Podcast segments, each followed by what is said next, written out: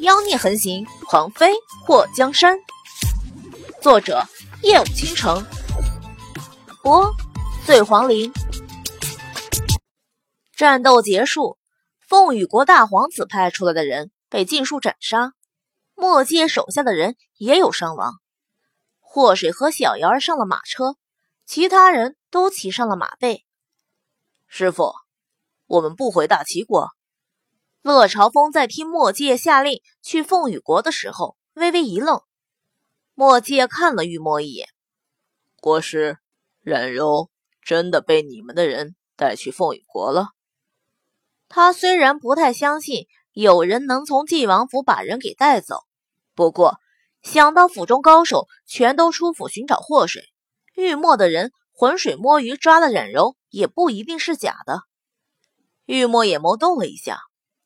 本国师已经收到飞鸽传书，冉柔就在路上。莫继业看了乐朝风一眼，那意思很明显，听到了吧？本王的丈母娘被抓了，不去凤羽国的话，本王回去连跪搓衣板的机会估计都没了。乐朝风拽了一下马缰绳，秒懂。一行人策马上路。快到凤羽国国界处的时候，魔苍从前面探路转了回来。王爷，前面有韩国的军队驻扎。墨迹也眉头一挑，然后看向玉墨：“你们凤羽国的大皇子想趁着你离开凤羽国，让你死在外面，又是派杀手，又是和韩国联合。国师，你怎么看？”玉墨目光一沉。魔苍等人还以为他会说血战一场，没想到玉墨淡淡的来了一句：“我知道另外一条路。”就在韩国那些人等在国界处的时候，玉墨已经带着墨界一行人绕了路，到了一条宽宽的河边。河边停着一艘大船，小瑶看到后惊喜交加的，他还从没坐过大船呢。水路不比旱路，因为要绕行，所以本来一天多能到的路程，在水上走了两天多才到。祸水坐上船就晕乎乎的，两天中还吐了几次，让墨界心疼不已，特别后悔走水路。如果真的祸水晕船的话，他宁可带着人杀出一条血路，也不会坐船。祸水本来不知道自己是晕船的。他把坐船时候的呕吐归结为穿越前在海上发生过生死攸关的事情，所以才会晕水。等上了岸，又赶了一天的路，到了凤羽国的城池，一行人找了客栈住下。祸水倒在床上睡了一天一夜。莫也看到祸水不复平日里的精神，以为祸水是受伤后遗症，找了邪医给祸水看病。师傅，我娘怎么了？小瑶看到祸水无精打采的躺在枕头上，伸出胖胖的小手摸了摸他娘的脸。邪医看到祸水的模样，也以为是他伤势加重了，眉头蹙起，抓起祸水的手腕。怎么样？莫也心慌慌。祸水躺在那里，全身无力，这都下了船了，可是。他还觉得不舒服。邪医本来一脸的凝重，不过眉宇间的凝重被一抹喜色代替。小瑶儿看到邪医的神色后，眨了眨眼睛：“师傅，是不是我娘没事？”邪医松开了祸水的手腕后，对着墨界抱拳：“恭喜王爷，王妃这是有喜了。”墨界一脸的不敢置信。而祸水则是张大了嘴，两个人对视了一眼后，脸颊都是一抽。他妈的，重逢后才弄了一次就中标了，这是什么概率？这让做过各种努力还不孕不育的夫妇们怎么活？小瑶儿在听到邪医的话后，一脸的紧张。师傅，有喜是咋回事儿？邪医摸了摸小瑶儿的头发，有喜，就是说你娘的肚子里又有小弟弟或者小妹妹了。小瑶儿瞪大了双眼。哎呀妈呀！俺娘要给俺生弟弟了吗？祸水额头划过黑线。儿子，你这地道的东北口音谁教你的？墨界从刚刚的震惊中缓过来，立刻坐在祸水的身边，挡住扑过来的小瑶儿。儿子，你娘身体娇贵，你以后不许硬扑了。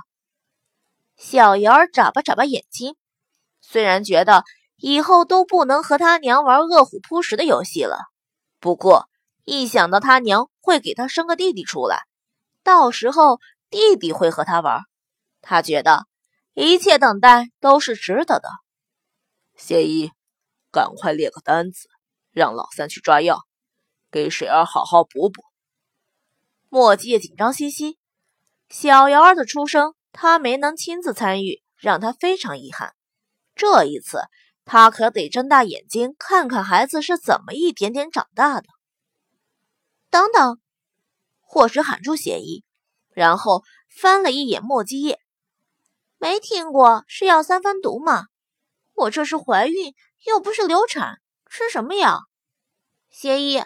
我和你说啊，不许给我开药！你给我开药，我和你急。墨迹叶目光如水，温润晶莹。水儿，听话。你刚受过伤，这身体太弱，补补再说。简直被他的目光给腻死了。祸水咬住嘴唇，对着墨迹叶眨眼，说：“咱能食补不？我不想吃药。”好不好？墨界也快要被他那泛着烈焰光华的眼眸给蒙晕。好，祸水用手指打了个响。哦了，邪医，听我叔说了吧，食补可以，药补就算了。墨界眼眸睁大，我刚刚答应了吗？祸水嘴角一勾，你答应了？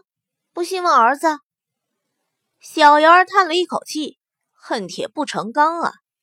他以为只有他才会被他娘给绕沟里去，没想到他爹还不如他呢。人家还没绕呢，只是一个眼神就把他给俘虏了。祸水有喜的消息瞬间就传了出来，所有人都惊呆了。鬼宿和魔苍对视一眼，看墨迹的眼神都带着崇拜。他家王爷这速度也忒快了点和王妃刚见面一个多月，又造出娃了。话说，王爷和王妃是什么时候找到机会滚上床的呢？乐朝风在知道他师傅和小师妹又要当爹当娘的时候，也是一愣。想到身边一群单身狗，他隐隐有些脸蛋子疼。玉墨在知道祸水怀孕的消息时，已经和远在凤羽国都城凤羽城的凤玉联系上。凤玉得知大皇子想要背地里除掉玉墨，让他失去最大的助力后，也没空再想祸水的事情，立刻召集人手想对策，准备先除掉大皇子。国师，水儿身体不适，协议说他这个时期正是最危险的时候，一个不留心。就会伤到孩子，我们就不同你去凤羽城了。墨迹还没等玉墨和他们提及去凤羽国的都城，就率先表明态度。你不说，本国师也正想和你说一声。冉柔再有个一两日就会到这里，等冉柔到了再说。玉墨的声音里有着难掩的喜悦。或许得知他娘快到了的时候，心情大好，晚饭也比平日里多吃了一碗。喝了一碗补汤后，他准备下地走走。这几日他的伤好的差不多了，内伤痊愈，外伤也结痂。可墨迹愣是不让他下床，非要让他天天躺着。他觉得他再不下地走走，后背都要长毛了。娘。你竟然偷偷下地，让爹看到不打你屁股！小瑶儿坐在桌前监视祸水。你这个小奸细，我就是全身痒痒，想洗个澡。祸水走到桌前，坐在小瑶儿的面前。吃什么呢？给我点儿。小瑶儿戒备的把面前的一盘子桂花糕一块块装进自己的口袋里。爹说了，除了师傅准备的东西，你不能乱吃。祸水瞪眼：“什么玩意儿？我连吃东西的权利还被剥夺了是不？”